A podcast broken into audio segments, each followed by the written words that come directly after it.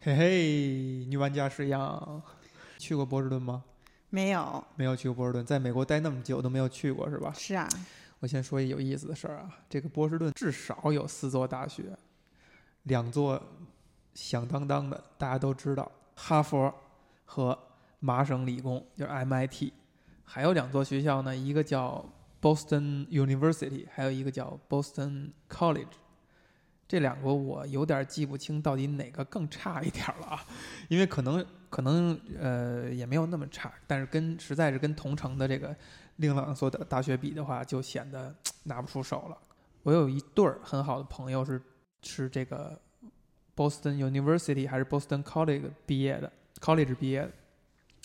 当时印象很深，因为这个呃这一对儿朋友里边这个女孩是我。呃，更早认识的，其实是跟他妈妈很早认识，忘年交。他妈妈当时决定让他去那个 Boston 去呃留学的时候，说了一句名言，就是说这学校里边他碰见个男生，这个俩人好了，呃，很大几率上是哈佛或者 MIT 的，这女孩的下半辈子就有着落了，所以我很放心。结果没想到找了一个自己的同学。这就是成为一个梗了，就是 Boston University。那这梗在哪里边出现了呢？就是我们今天想聊聊一部电影，叫做《The Social Network》啊。这部电影里一开篇，电影当中的呃马克扎克伯格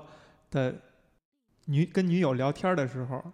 话里边就不自觉的就贬低他女友那个学校，就是 Boston University。我经过这么长铺垫，终于把这个电影带出来了啊！这个社交网站，为什么今天要聊这电影呢？因为之前在说《拉拉烂的》的时候，曾经提到过，这部电影是在应该是二零一零年、一一年左右的奥斯卡，呃，提名。然后我当时很惋惜，他是败给了《国王演讲》，但是这部电影呢，我还是非常喜欢的。嗯，石央跟小红，你们也都看过了，觉得怎么样？嗯，我自己其实就第一遍看的时候，就是很赏心悦目的一部电影。嗯，就它的观众群明显就是 target 在年轻的，就是使用那些社交社交 app 的观众上。那我也是其中之一嘛。那包括里边，特别是它又是以真人为。真人真事改编的。哎，我想问你哈，你第一次看的时候是在什么时候？是在当年上映的那年吗？应该是不久，应该就上映就是就在国内流传开来不久吧。嗯。但那时候我搞不好是在美国，我也就记不太清楚具体的那个情形。但肯定是电影上映之后没多久我就看到了。所以这事儿呃很有意思的一点是在于，我在当时看这个电影的时候，我觉得很惊诧。我的惊诧点在于，好莱坞居然屈尊降贵的拍了一个互联网产品的故事。你想想，在那年啊，就是二零一零年或者一一年的时候，你觉得好像这个互联网还只是年轻人的事情。他如果拍电影的话，也会是一个小制作呀，这个不是很有名的演员和不是很有名的导演啊，然后也不会把它放在一个很重要的位置啊，然后反而他会。在一时间被大家谈论，并且又拿了很多提名，好像在有一些小的奖项上还拿了最佳电影，所以当时就觉得很吃惊。真的是互联网这个事儿已经变得所有人都在关注，所有人都关心了。当然，我们现在如果说有人是在这几年才看的这个电影的话，可能就不会有这种感受了，因为这个世界已经完全被互联网所统治，甚至都被移动互联网所所统治了。首先，你在看之前，你带着怎样的期望，或者说，呃，对他有哪些先入之见呢？我其实看的时候，我我只知道主人公就是 Facebook CEO 嘛，嗯，其他关于他那些法律纠纷啊，其中的故事啊，其实我是完全不知道。你是完全不知道的？对，因为因为就是我。就 Facebook 大家都知道，但说实话，他创离他那时候离他创立已经有七八年了，而且没有没有没有，那就五六年，嗯，反正就是我完全不知情，所以里边演到那么多很细节的东西，其实我当时是很觉得，我说原来这么狗血这个故事，嗯，就感觉呃，有点夸张。嗯，然后我觉得主人公应该看了会不太高兴吧，就就就里边涉及到那些人，嗯呃，但说实话，当时我看完也就是看完了，嗯嗯，没有说太多的感受，反而没有，就像最近重新看之后，感觉还是当时自己忽略了很多很多的细节，我觉得，哦，嗯。哎，那你待会儿再谈细节哈。小红，嗯你呢？你你是最近才看的？我觉得这个电影儿，嗯，因为我查资料能够看到，它其实跟真实发生的事件有大量的呃区别嘛。就哎，是所有的当事人都都认为这是一部虚构的电影，嗯呃，就是里面的所有这些事情，其实很多是没有发生的。嗯那比如说扎克伯格的女友，嗯他在大学期间的女友就是他现在的老婆，对而现在已经有一个女儿了，嗯所以像影片中的这个完全就是虚构的。嗯但是这个影片会有给人一种感感觉或者说印象，就是里里面事情都是真实的，嗯所以这个我我也是查资料之后才感才才去意识到会有这个问题。首先，这个电影它不是一个纪录片，它是讲了一个故事。就是这故事，如果大家不知道有一个网站叫 Facebook 的话，比如说大量的中国人其实是不知道的，不知道有一个网站叫 Facebook 的话，你觉得好像当成是一个虚构的，没有什么问题，对吧？它就是讲了一个故事，像小说一样，像普通的虚构电影一样。实际上你怎么看？就是你你觉得这样一部电影存在，它跟现实世界有关联，但是它有很多成分是虚构的，这样合理吗？我觉得，如果你单纯以电影里边的那个人物的那种设定来看，它是合理的。你包括呃，就像你刚才说的，他一开始跟他女友在里边谈到 BU 的梗，嗯然后包括里边一些很就是就是我我我也去查了一些资料嘛，嗯呃，虽然故事是假的，嗯但是就是马克马克扎克伯格他本人他说里边的那个主人公穿的衣服。就完完美的就是展现了他的衣衣他橱，对他其实吐槽哈，说说除了衣服以外，其他都是假的，就是好在你衣服你把衣服做对了。对，呃，但是我觉得这部电影就是，嗯，他讲的其实还是一一群人的青春，我觉嗯得，一下，就变得这么鸡汤了。不是这么说，就是嗯它反映的是，就嗯是你你在你在你年轻的时候，可能可能为了去追求一些东西，你你有过你你有过收获，但你也有损失很多东西。你在你再过这么多年再回头去看的时候，嗯我觉得这个其实就是它整个电影想要表达的一个主题，就是它虽然是虚构的，它里边很多东西都虚构了，但是它反映的情感是真实的。我觉得这嗯是这个电影最棒的地方。就你虽然看到的是一个计算机天才，你你你这辈子都不可能复制他的成功，但是他经历的那些情感、朋友、友情、爱情、事业，他都是你可能在生活当中会经历的。嗯，所以我所以你觉得他反映了什么样的情感呢？我觉得其实他最重要的还是说，这个人他嗯虽然是给了大家一个去社交的社交的途径，可是他自己本身却是个很失败的人。嗯在这个方面，你觉得就电影讲故事讲的这个故事本身，它是有这个逻辑在的，对，但不代表嗯那个扎克伯格他就是这样一个人。不代表他其实代表的还是就电影里边电影里边那个扎克伯格他是那样子的，但现实当中，我我觉得说实话看。看他本人的一些采访，我你感受不到他跟这个电影里边的人有什么所以就刚才说的刚才说的那个，就是一个本身是一个很孤独、很难社交的一个人，他发明了一个网站，是用于社交的。这个事儿完全是一个在电影层面、在戏剧层面的一种戏剧化处理和一厢情愿。对，因为我说实话，我觉得一个人很聪明的话，其实就是聪明的人，真正的定义应该是他的情商也是非常高的，他不会说是我跟周围的人处的就很差。但是你像他们这种，呃，因为其中的法律纠纷也是真的嘛，嗯，但是也就是说，真的到了那个地步，我觉得很多东西你就必须要舍弃掉。我觉得这是正常的。我觉得就是你你的人生总是在前进的嘛，你不可能就说老老是老是老是活在一个旧的社交关系里面。你像扎克伯格他。就现实当中的他，嗯他他可能就是原来跟那些人真的是朋友，但他肯定会有新的朋友，就是他通过创立 Facebook，他肯定也有建立一种新的社交关系，而不是说电影里面最后那种他他的还他还社交圈子在回归，他还在刷新他的对 那个女友的那个邀请是吧？对，就感觉就就太有有点刻意吧，就刻意是电影搞得那么戏剧化。嗯，呃，刚才你提到一点啊，就是说这个电影讲的是一帮年轻人，其中我让我想起一个细节，呃，因为这电影我看了有几遍，然后后来慢慢会发现，你会觉得在细节里边，还有它的一些镜头的处理来讲，它形成了一种对立，这种对立是在于围绕着官司的这个这几个关键角色都是年轻人，帮他们打官司的，在争论的这些人。全是一帮老家伙，并且在电影里边形成了一种对立，是年轻人是对这个官司有一种非常不耐烦，非常就是几方都是很负面的情绪。不光当然，我们看到这个呃所谓的原告方吧，就是这个兄弟俩，还有包括扎克伯格背叛的那个他的之前的合伙人，是处于一种他的情绪来源于他对这个事儿的不满。和不公，而扎克伯格来自于觉得你们这一一切事情都是在耽误我的时间，我想赶快摆脱他。包括他对于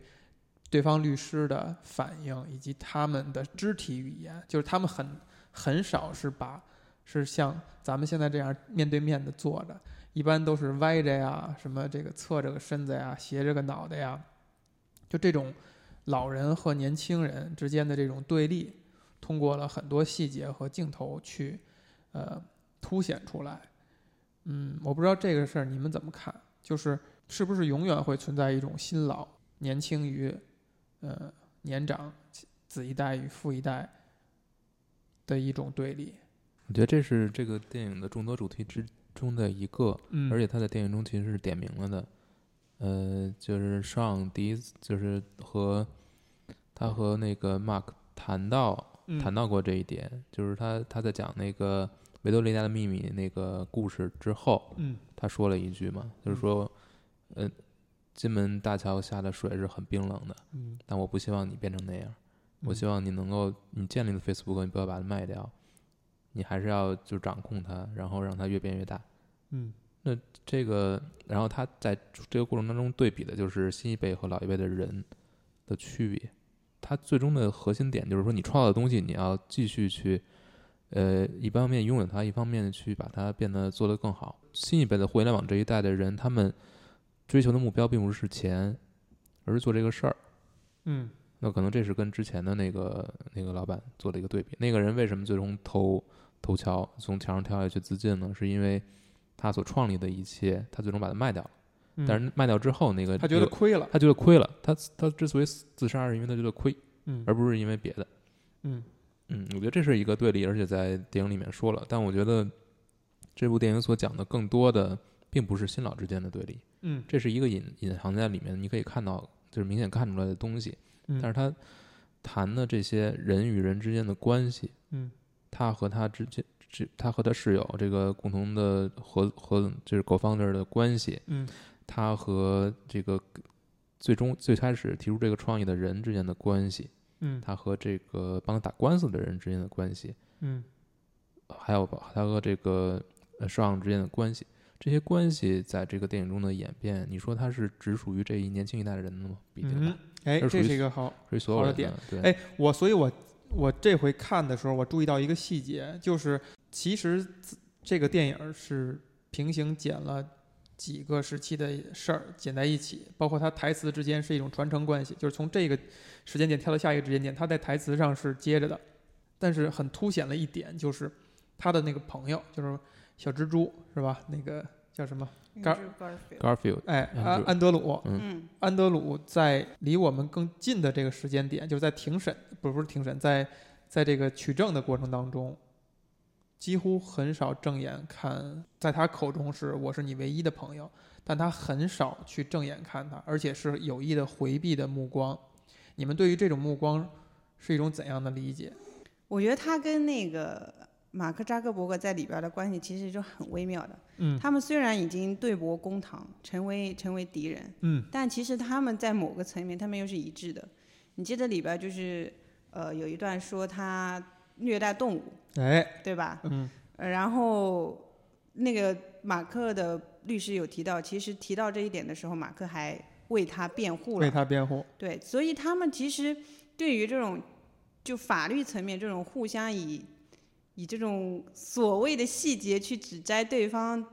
就证明他这个人不好，是个嗯坏人，这种行为都很不耻。嗯呃，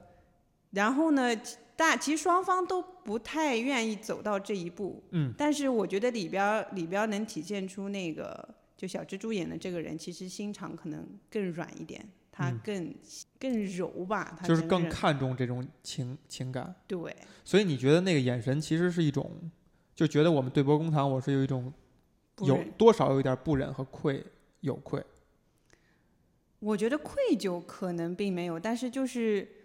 就我们不应该走到这一步吧？我感觉更像是，就是因为他其实缺失了那一段嘛，就是那个马克跟那个 Napster 那个 Sean 的嗯两个人联手起，其实电影也缺失了那一段，我们不知道当中到底发生了什什么事情，让他们决定把他踢出出去，对。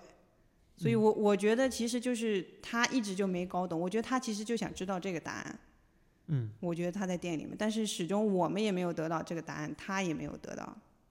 我嗯觉得这这可能是，就可能相比那些钱，真正他想要那些钱，他可能更想要这个答案。更想要一个为什么，就对你为什么如此对我，对，但我觉得这个其实是，其实你是能看出来的。嗯我觉得他之所以不敢正正眼去看 Mark，一方面是因为刚才说的这些私人情感层面的东西，嗯另一点就是因为他知道自己在 Facebook 的发展过程当中所他所投入的只有钱，除此之外他投入的一切都是没有价值的，就是他可能投入了时间去想推这个广告收入或者怎样，但他自己心里也非常明白这些对于 Facebook 的成长是没有意义的。嗯再再往后推一步，为什么没有意义？因为 Facebook 不是过去的商业模式了。嗯他们之间的最大的区别就是，不管是 Sean 还是 Mark，他们都看到了 Facebook 应该，他们可能不知道 Facebook 应该是什么，嗯，但他们知道 Facebook 不应该是什么。嗯但是这个小蜘蛛他嗯是不知道的，而且他清楚自己不知道。而且他的思维模式和行为，像刚才咱们说的，他其实代表的是老一代人的那种惯用的这个方法对我得打断你一下，所谓的老一代人，嗯他所谓的老和新，不是指年龄年哎岁上，你包括哈佛的这个那个双胞胎，他们的思维模式也是老的。对，但是你看哈佛的校长，嗯，他思维模式并不老。太对了，太对了，嗯对这一点是非常有意思。所以呃，这就过渡到了刚才说了校长这场戏，就是双胞胎兄弟来到校长办公室，这告黑状啊，说有一个同学偷人东西，对吧？他觉得好像这个老一辈人可能不明白，他只知道偷东西这就是不好的行为，但是校长好像把他们俩这嗤之以鼻，对吧？说你们现在别想这个，去去想想新的项目。你觉得校长说的这些话，在这个影片里边的意义是什么？它代表了主创人员对这个事儿的价值取向吗？我自己感觉啊，嗯，我感觉他其实还是不想去惹太多事儿，因为他首啊先、不是，首先他觉得，因为你从他里边态度这个女玩家的思维确实很很有意思啊。，首先他认为这是个小事儿。嗯，因为你说实话，互联网企，但我不知道他这里面，因为互联网企业，说实话，它到电影最后它发展到一百万注册用户，其实，在互联网行业一百万根本不算什么，就一百万是个很小的数。可能对于美国人来讲还算是个数，对中国人来讲就嗯一百万就淹没在茫茫人海了。当然也没有一百万听我就是他们当时已经发展到英国去了嘛，对吧？但但那个时候还没到吧？哦，对，所以所以在校长那个时候，嗯呃，其实他们对话因为也很简短嘛，嗯，你你也不知道校长他到底知道知不知道这个事情，这个事情是本身，嗯对，就是他清不清楚这里边这个东西有多重要？我觉得其实校长是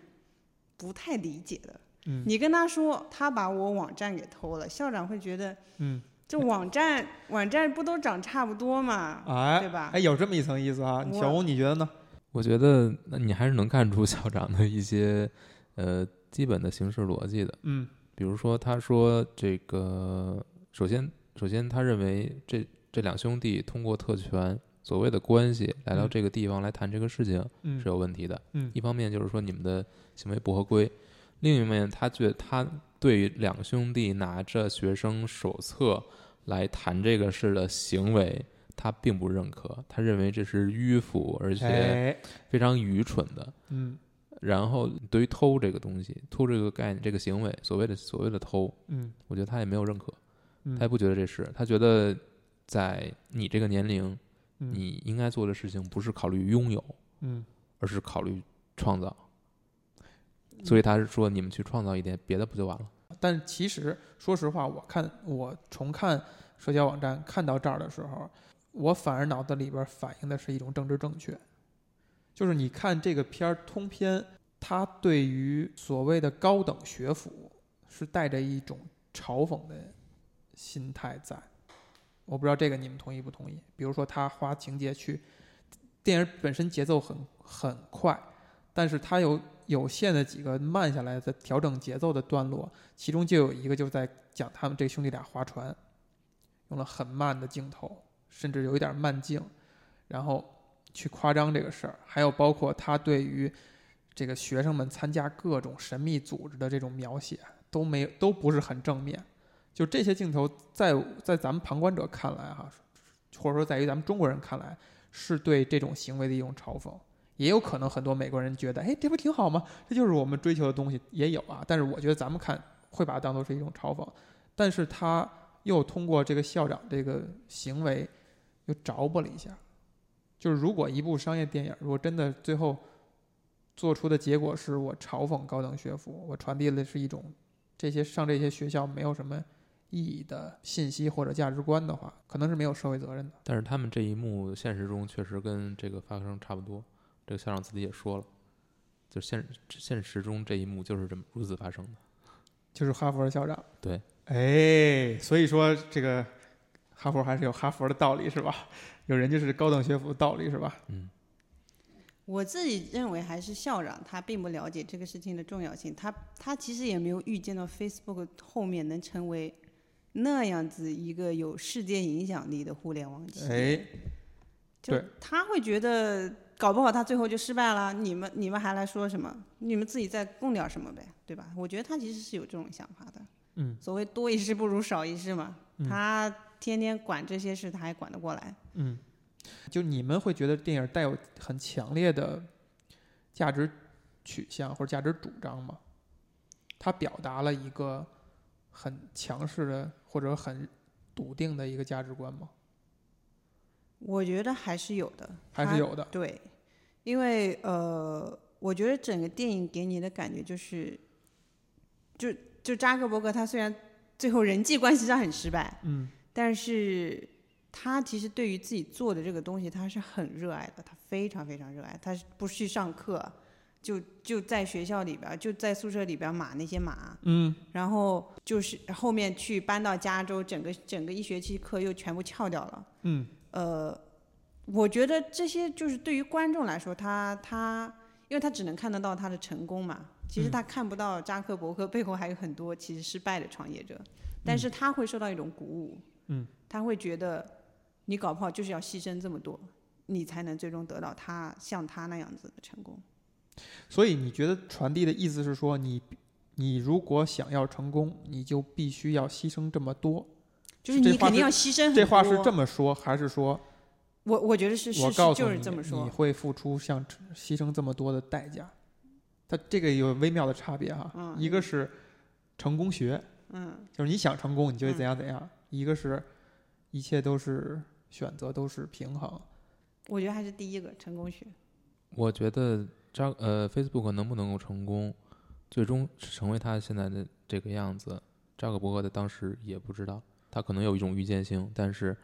说白了就是，如果当时呃小蜘蛛那个暂停银行存款这件事情嗯真正对他产生了影响，或者当时天使投资没有没有没有到位，嗯那很可能这个这个公司就完了，一切都是有可能的，不是说扎克伯格一心想要做这事儿，一心扑在上面，他就一定能成功，没有没有这个事儿。嗯那只是说他最后成功了，我们回头去看，我们可以这么说，嗯。但是他自己是没有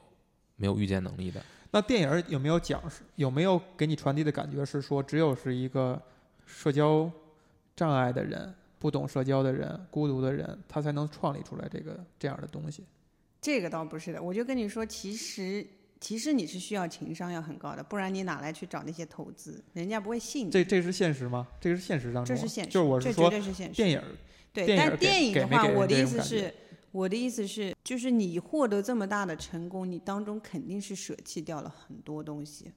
嗯，就他不一定是电影里边那么决绝的，跟那么就你你的朋友、你的你的恋人都都得都得个个说拜拜，你才能成功。我觉得这倒不是，但是你可以看到一个人他的成功是付出了多么大的代价。哎，我觉得是这样一个意思。呃，这个是我觉得这个电影儿它有一它的魅力所在，就是它，我感觉它是没有一个谈到一个因果关系，就像刚才小红你也说了，就它没有一个因果关系，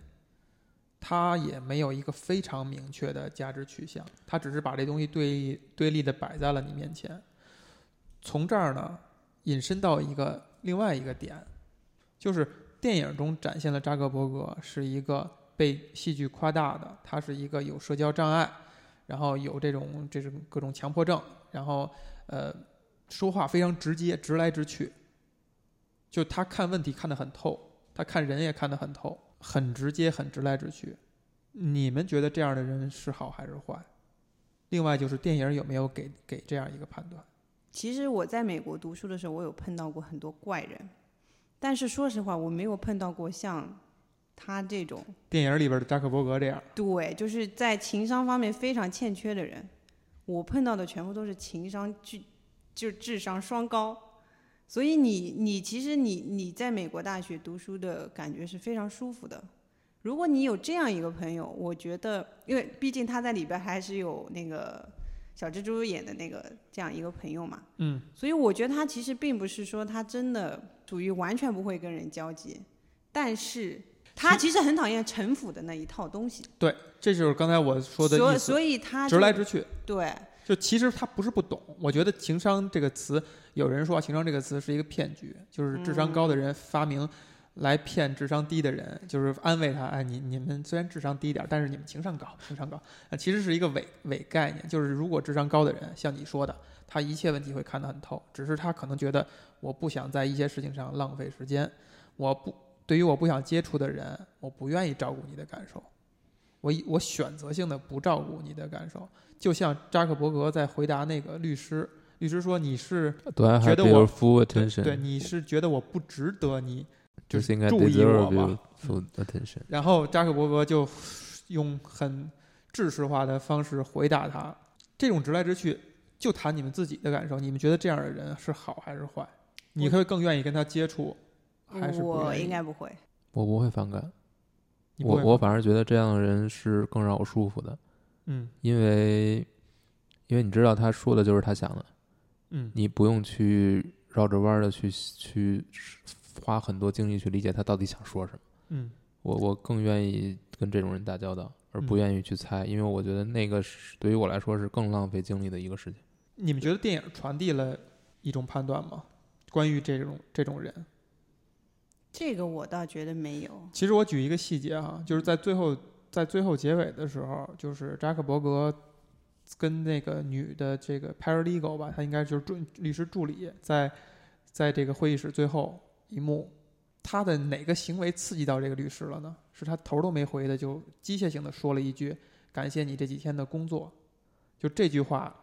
明显让律师最后都已经要出门了，然后回过头来说一句：“说你不是一个坏人，你只是努力的想要成为一个这个混蛋，然后就走了，就很很无奈的走了。就我们就看这个细节哈，就是如果扎克伯格不说那句话的话，就是你觉得他那句话是很很虚伪的，是吗？他硬是要去做一个而且他又没做到位，才会让人就是感觉到你其实没把我没把我当怎么回事，怎么样？我觉得电影其实并没有说刻意去批判他这个人，嗯，就是你如果你在，因为你你是个第三者嘛，你看这些当中的人关系，你你觉得他这个人就是这样子的，我觉得是这样，就是说所谓的直来直，我觉得不用先把这个按下，你就说马呃马克扎克伯格电电影中的马克扎克伯格这个人，嗯。你能感觉到电影是在把所有的东西，所有的这些围绕他身上的这些争议、非议，都呈现在观众的面前，而是从多个视角去去呈现。最后得出，你能明显感觉到电影是有一个倾向的，嗯他是在说，呃，马克扎克伯格他的能力过人，同时他具有远见，所以他能看得到事物将来可能会发展成的样子，所以他能够向那个方向去走，别人都要跟着他，但别人又跟不上他，嗯，只能被他远远的落下。掉队，这是一方面，但另一方面，他的这种人格、这种远见，在某一种层面上是和社交网络这种人际关系的数字化相伴相生的，或者说他们有一种契合，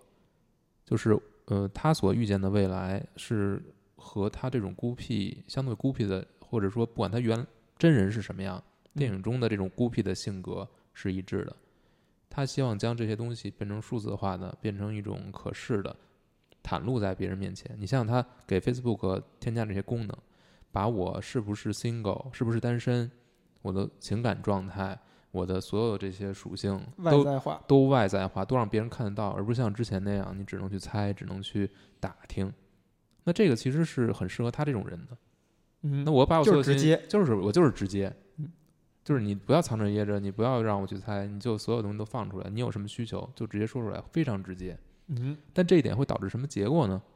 嗯，一方面，你看他的人际关系变成了什么样子；另一方面，有意思你，再看，你再看，对吧？就是他的女友是怎么评价他的，嗯评价你们，就是他女友那时候应该还没有 Facebook，但最后也加入了 Facebook。嗯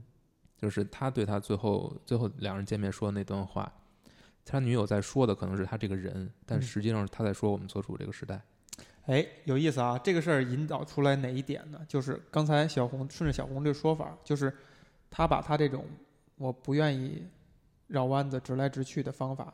都数字化，都扔在网站上，都扔在这个我们中国人不知道的这个网站上，让大家一目了然。就是你在跟一个新朋友认识的时候，你就直接看一下他的页面，你对他就有一个基本了解。你顺着时间线往下扒拉，你就对他的这段历史比他父母还要清楚。但你只能看三天哟。在这个前提之下，你真的了解这个人吗？你能跟他成为朋友吗？就是我们想哈、就是在没有这些东西之前，没有朋友圈，没有这个那个之前，微博之前，我们认识一个人以后，会在一段时间会有说不完的话，因为他对你来讲是一个新的，就是他是不是 single，他是他的家庭状况是什么样的，都是在这种你一言我一语，慢慢试探，慢慢问题刚开始问的问的短一些、小一些，一点一点的聊天过程当中，时间就这样流逝，然后你们的感情也就是你们是不是适合做朋友，也就在这个过程当中会发现了，他是一个小火慢炖的一个一个阶段。那是不是人的交往当中就需要这样一个阶段的？还是说还是刚才那个问题，直来直去，完全不考虑任何的，就写在脸上，是否 single，呃，喜欢猫还是喜欢狗，这个在哪儿读过学校，到底哪种好呢？我我自己交友是有一个原则的，就是我我我我特别看脸。我我也是，我解释一下啊，我这跟我刚才的问题有什么关系？你听我就是直来直去嘛。啊，哎啊啊，我的意思就是这样，就对我来说，比如说现实当中我见到的人，如果第一眼让我感觉不好的，我就不会再跟他有多来往了。嗯，如果第一眼感觉还好的，但是你最终你会发现，往往就有大概一半的人，就还还是合不来。就这大概是我我发现的一个规律。然后你在网上，你直来直，你就 Facebook 上弄些那些人，但是说实话，你现在现在你你现在这个趋势来看，社交网络是不是变得越来越虚伪，对吧？就其实其实大家还是把自己裹在一个壳里边儿，你直来直往这种性格，你会发现依旧不适合社交网络。对，你还是在塑造一个虚伪的形象。更累。所以，所以就是对，像电影里边，像他这样直来直往，他他最终还是不是是不是真的适合社交网络？我觉得也不适合。他其实弄出来还是他包裹包裹出来的一个包裹出来的一个形象。哎，也就是说，其实这些介质和工具只是介质和工具而已，并不能改变这个事情的本质。改变不了本质，因为人说白了，人就是这样，就是人总是希望能够让别人看到自己更光鲜亮丽的一面，不喜欢把自己，呃，一方面是他不喜欢把自己这些很负面的东西展露出来，另一方面他也不喜欢看到别人负面的东西和别人好的东西。说白了就是，其实你不并你并不关心别人，别人也并不关心你。我觉得这也是我放弃这些真人社交网络的一个原因，就是嗯真的你你就也也不要就说别人关心你了，你关心别人嘛？你嗯看到他在做什么的时候，比如说你就说就说扎克伯格他他自己发了一个状态，说我现在正在办公办公呃就在办公室加班，作为一个 CEO 还在加班，他的员工看到他这样子，下面通通通全点赞，这就就是还是还是说是，他还是变成了一个一个演出呢？嗯。对，就是他反正是虚假的。我刚才叹那口气，就是我为什么我还是很关心别人的呀？我还是很关心这些东西的。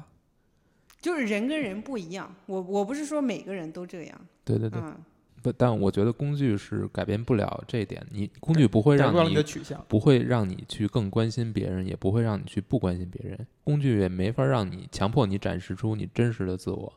就是你如果你不想展示的话，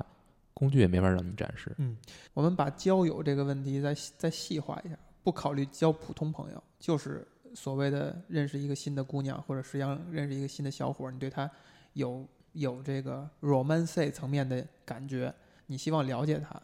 那你们俩是更愿意说多跟他吃几次饭聊天儿，慢慢的去了解这个人，还是更愿意看他的朋友圈，看他的微博，瞬间能看好几好好几年的，去了解这个人呢？我觉得我还是面对面交流会比较好，因为一来一来我没有那个习惯，二来假如假如说我去看的话，嗯你你可能对他就先入为主了，你就是觉得这个人可能可能，比如说他在他在朋友圈里边，他天天发鸡汤，你会觉得这人怎么就只会发鸡汤呢？但是你就看不到他的另外一些面。我觉得很多东西就是你必须你觉得那是一个片面的？对那个东西，就是因为他我还是说的，他其实展示出来还是虚假的一面，嗯，就不是说不是就是他他想让别人看到的哎，这个这个点，我觉得不觉得他连营造一个对美美好的虚假一面都做不到？都在发，不是他他觉得认为发鸡汤就是我认为美好的一面，发鸡汤不一定是坏的，这是两个问题，这是这是两个问题。就是其实其实我觉得这个不矛盾。当然你提到的这一点，我觉得挺有意思的。就是他如果想让别人认为他是一个什么样的一个人，他面对面的时候，他仍然去这样去做，只不过他有可能做的不如冷冰冰的这个文字图片要从容要好，你可能会发现一些蛛丝马迹。嗯，但不能改变是说他你能在任何角度能看到这个人的价值取向，就是他想营造的那个就是他的价值取向。但我觉得数字时代带给我们最大的一点不好的就是，嗯，如果你是活在上面的一个人，嗯就真的花费很大精力在上面，嗯你其实是一个没有神秘感的人，就是你对嗯别人的吸引力会降低。我觉得，就是呃比如说，如果我认识一个人，然后我可能如果他不怎么上这些东西，我会对他很有，我觉得兴趣会更多一点。就如果我看不到什么信息的话，我觉得我会觉得这个人很更有趣一点，就是更想去了解他。而如果他有很多信息在上面，我也都看到了，我可能对他兴趣刷就没了。嗯，所以，但是我觉得，如果你真的是想跟一个人去沟通，或者说就像你说的，说是以那种方式去沟通，呃去去去打造这种关系的话，我觉得面对面的交流是必不可少的。就是这是一个，就是如果你是人的话，你你想跟别人建立一种更亲密的关系，你就要面对面必须跟人沟通。嗯你不可能就只靠打字儿，或者说只靠互相看朋友圈儿就能够构建任何的关系，这是不可能的。而且嗯真的要跟别人构建关系，一定也不是聊天就可以的。嗯，所以顺着这个往下说，就是想和别人形成一个亲密的关系。我们回到电影里边看，就是电影中的扎克伯格，他想跟别人建立亲密关系吗？好像没有看到他有这方面的努力。我我觉得他想，我觉得就是最后他终于意识到自己这么多年来在社交关系上是那么失败，就众叛亲离，可以说是。嗯，所以他最后会去说，我从最开始弥弥补，就是从他女刷新，对女朋友那块儿。你真的觉得他众叛亲离吗？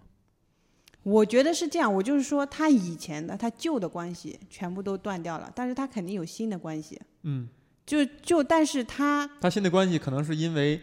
不是自然而然建立的，而是比如说他已经是一个对名人了，或者说他，嗯，这个关系是掺掺杂有其他因素的，就我要跟你做生意，我要跟你打给你打工，首先，我不觉得他，我觉得他确实众叛亲离了，嗯是这样嗯。但我不认为那些人是，我不认为，呃，不管是他的女友还是他的商业合作伙伴，嗯对于他是一种真正的仇恨。我认为是一种懊恼，嗯，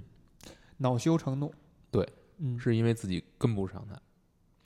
但是他想不想跟这些人建立一种关系呢？他想。你嗯可以看到，他们拿到天使投资的时候，他和他给他说报消息，报报报喜讯，对，嗯就是即使那个人，即使小蜘蛛把他的银行账户停了，他依然是这种，他是希望跟别人一起成就一些事情，嗯，但别人跟不上他，嗯是这样。那我觉得他是一个挺可悲的人，就是电影中的扎克伯格是一个非常可悲的人，哎，这点有意思哈，包括他的之前那个那两个那个双胞胎也是，呃，双胞胎这个关系，双胞胎跟扎克伯格的关系，跟这个小蜘蛛跟扎布扎克伯格的关系，还是有一个对比的有。对比，但是他双胞胎同样是他们如果这个事儿，他扎克伯格要跟双胞胎那个双胞胎合作，嗯，这事儿很可能就做不起来了，哎，因为那些人是不就是理念跟他是完全不一样，而且他们是强势的一方，对他觉得这个想法是我的，按我的，你只是一个执行程序员，对对吧？但是说白了，你按照小蜘蛛的做法，他这公司就倒了。对，所以就是我我自己就是说他，你说他给他报喜讯，我觉得这这其实只是个义务，就因为他是他 CFO，、呃，而且他有文字要他签，所以他必须要给他打电话。我觉得真的就是每个人从当中角度看到的东西是不一样的，就是，呃，这也取决于你怀着一种什么样的眼睛和你去带着一种怎样的先入为主的概念。我非常能理解你说的他的那种义务性的给你报通报一下，我觉得可以这样解读，但是也可以解读为，就算我在盛怒之下数了你一遍以后，我仍然会把这个高兴的事儿跟你分享，因为他说的是 “we did it”，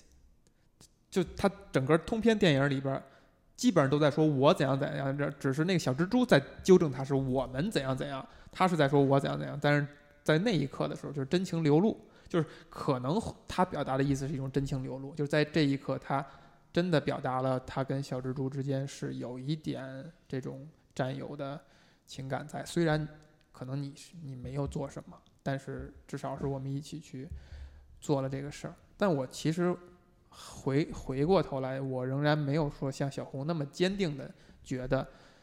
他需要这份啊、呃亲密的关系。我还可以再问一个问题，就是扎克伯格到底对电影中这个前女友是一种什么情感？我觉得最后他其实就是，呃，就是那那一段是他的过去嘛。我觉得他可能意识到自己，至少是在说话的方式或者是对人的方式上，他其实还可以再再进就 加强一下。所以他他他可能从那个点开，因为你看他电影里边，也就是一开始就是说他女朋友发誓什么什么什么之类的，就那段话，就说他说他说谎，嗯呃，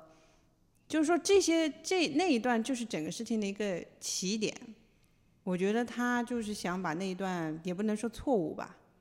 有有那么点欠缺的过去，他可能想去弥补一下。哎呀，我觉得太有意思了，这个太喜欢这么着聊电影了哈。确实每个人看的这个问题的角度不一样。小红，你觉得呢？我觉得这是这是导演的还是剪辑的功劳，因为呃，就我看到的材料，其实这个电影里面对簿公堂的其实是拍了三组，嗯就是因为这个电影就是编剧在做这个调查的时候，就编剧和原著小说是同时写的，哎，这一点是很有意思，就是说。呃，因为他们查查到的材料就是三组当事人嗯，表表述的这个庭审过程是嗯完全不一样，哎，有很有很多差异的。所以最后在我看到的材料是说，这电影其实是拍了三组，嗯但这三组其实是哪个是就是它是同时存在的，嗯但是相互是不可替代的，嗯，因为是不同的说法。嗯那所以其实你之所以会对最终电影中的角色产生不同的看法，嗯很可能是你你所关注的点、关注的哪一部分不一样。嗯也就是说，它同时兼容这几种说法。嗯，我觉得，哎，这是确实是这个电影有意思的一点，就是为什么我会觉得它是一个很高级的电影。就在我当得知社交网站是一个电影的时候，我把它当成是那种次次级制作的，然后就是给年轻人看的很浅显易懂的东西。但直到看了成品以后，发现虽然我们看到里边有很多戏剧性的东西，我可以说我在看这电影之前是知道呃 Facebook 这个官司的，还有包括他们创始人之间这个关系，但是。你发现电影里边虽然它通过剪辑拼凑了不同人的不同说法，但是它的里边的逻辑，像刚才咱们说的，都是是源泉的，是是恰当的，就每个人的反应和动作是非常合理的，没有那种让你觉得哎这人为什么会这样做，你会觉得非常合理。包括他表现出来这个小蜘蛛这个人，他不敢看扎克伯格，他是那种他对于他自己争这个事儿，他自己都不太。都有心虚的这个感觉，还有包括对比那个两兄弟，就是很直勾勾的看着他，就觉得你窃了我的东西，就是他本身就相信这个，我这个想法是最值钱的，你那些都不值钱，就这一切都是很合理的，这种合理实在太虚假了，这个虚假的点就在于可能事实发生，还有包括他们之间的关系，可能完全不是这样。就是官司本身，每个人在争取的东西，以及他们之间的真相，到底他有没有，是不是窃取的想法，到底他是不是承诺给他你占多少股份，将来这个股份是不会被稀释等等这些，一切真相可能不是这样的。而我们看到的电影表达的真相，是流传于采访和他们口口相传，甚至是来自于非第一单非第一当事人，也就是扎克伯格对此事肯定。他表达是非常少的，所以我们看到的所有细节，所有这些戏剧化的东西，都来自于那些受害者脑脑海中这对这个事情的理解和认识，而每个人自己脑海中都是戏剧化的，他会把这个事儿说一个合理的逻辑和因果。所以这也是为什么你最后看到结看到后半部分，你会觉得扎克伯这个人在里面。他突然开始不说话了，就是影片中这个角色话非常少，然后很多时候你会觉得他是个谜，包括比如说像最后那个 party 到底是不是他？你们会你们觉得呢？会你会相信这一切，包括那个疟疾事件，还有 party 是会是扎克伯格就电影中的扎克扎克伯格做的局吗？我觉得不是。因为我觉得他从始至终，其实他就是一个很直率的人。嗯，他也不是说我为了这些事情，嗯，就是就是是这样子。我觉得，我觉得这些人这些事情，搞不好是有人跟他提过，就有人说提，我们就这么做。嗯，他可能不是他的本意，但搞不好他是同意的。就是说他他不是说这个想法的，就他没有那么坏，他没有那么坏。我说我一定要把你做掉。但是他为了自己，为了自己公司的利益，有人跟他提出来这个意见的时候，他就同意了。包括就是最后要稀释小蜘蛛的股份，嗯、这肯定要他同意啊。对，就是影片没有没有表现这些，我觉得是刻意的。他的脑子没有在这儿。对对对，他其实还是想的是我公司要发展，而不是说我要去对付谁，对付这个，对付那个。只不过你挡在我的路上了。嗯，我觉得他应该，他其实是个很理性的人，或者说你跟不上我，就是这样。所以，所以就是。会有会有底下的人，律师或者是他的那些管财管财务的人，跟他去分析这里面的利弊，说你你把小蜘蛛干掉是最好的。嗯，所以他最后他同意了。所以是这样。咱们都提到了，就是说这些以前的合作伙伴也好，朋友也好，你跟不上我了。我觉得这个可以从电影当中读出来这一点，就是有有这个感觉在。那真的是说改变世界的人就是这么的。孤胆英雄吧，孤单英雄。我觉得它里边把创业的过程写的太简单了。是的，其实其实整个，因为我自己之之前是互联网企业的嘛，嗯，如果你看我当时那个老板他那种状态，其实他真的是需要很多很多人来支撑他。帮助他。对他，你不是说你不是说你一个人把这个网站代码写好了，你直接上线就好了。嗯。所以呃，我觉得它里面还是太突出扎克伯格一个人对 Facebook 的作用了。其实这背后嗯还是有很多他简化了这个事儿。对嗯，他不可能，因为你要你要牵涉到真正创业过程，那太复杂了。呃但我觉得这种简化是有道理的，嗯因为呃，你看着可能是说一个人走的太前再往前了，他把所有其他人都落下了，嗯但其实不是这个人，就这个人代表他不是自己，